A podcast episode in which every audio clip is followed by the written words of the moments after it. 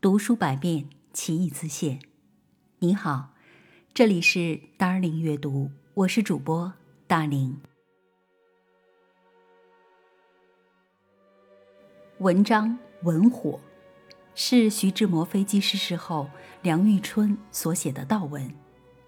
一九三一年十一月十八日，徐志摩乘火车由上海抵南京，翌日换乘中国航空公司济南号飞机由南京飞往北平，在飞抵党家庄一带时遇大雾，飞机与山顶相撞坠毁，两名飞机师连同徐志摩均遇难。徐志摩的死。在文艺界引起了极大的震动。鲁迅、周作人、沈从文、胡适等，均为文生发感慨。梁玉春是同期文人中和徐志摩有着最多的共性和特质的一位，所写悼文也最为精炼，感情升华，引人共鸣。我们来共同阅读这段《Kings in the Fire》文火。回想起志摩先生，我记得最清楚的是他那双银灰色的眸子。其实，他的眸子当然不是银灰色的。可是，我每次看见他那种惊奇的眼神。好像正在猜人生的谜，又好像正在一页一页揭开宇宙的神秘。我就觉得他的眼睛真带了一些银灰色，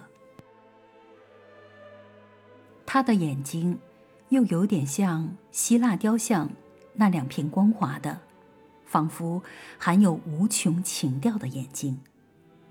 我所说银灰色的感觉，也就是这个意思吧。他好像时时刻刻都在惊奇着人世的悲欢、自然的美景，以及日常的琐事，他都觉得是那么有兴致。就是说出悲哀的话时，也不是垂头丧气、厌倦于一切了。却是发现了一朵恶习之花，在那儿惊奇着。三年前，在上海的时候，有一天晚上，他拿着一根纸烟，向一位朋友点燃的纸烟取火。他说：“Kissing the fire。”这句话真可以代表他对人生的态度。人世的经验，好比是一团火，许多人都是敬鬼神而远之，隔江观火，拿出冷酷的心境去度量一切，不敢投身到轰轰烈烈的火焰里去。因此，过个暗淡的生活，简直没有一点的光辉。数十年的光阴，就在计算怎样才会不上当里面消失去了。结果，上了个大当。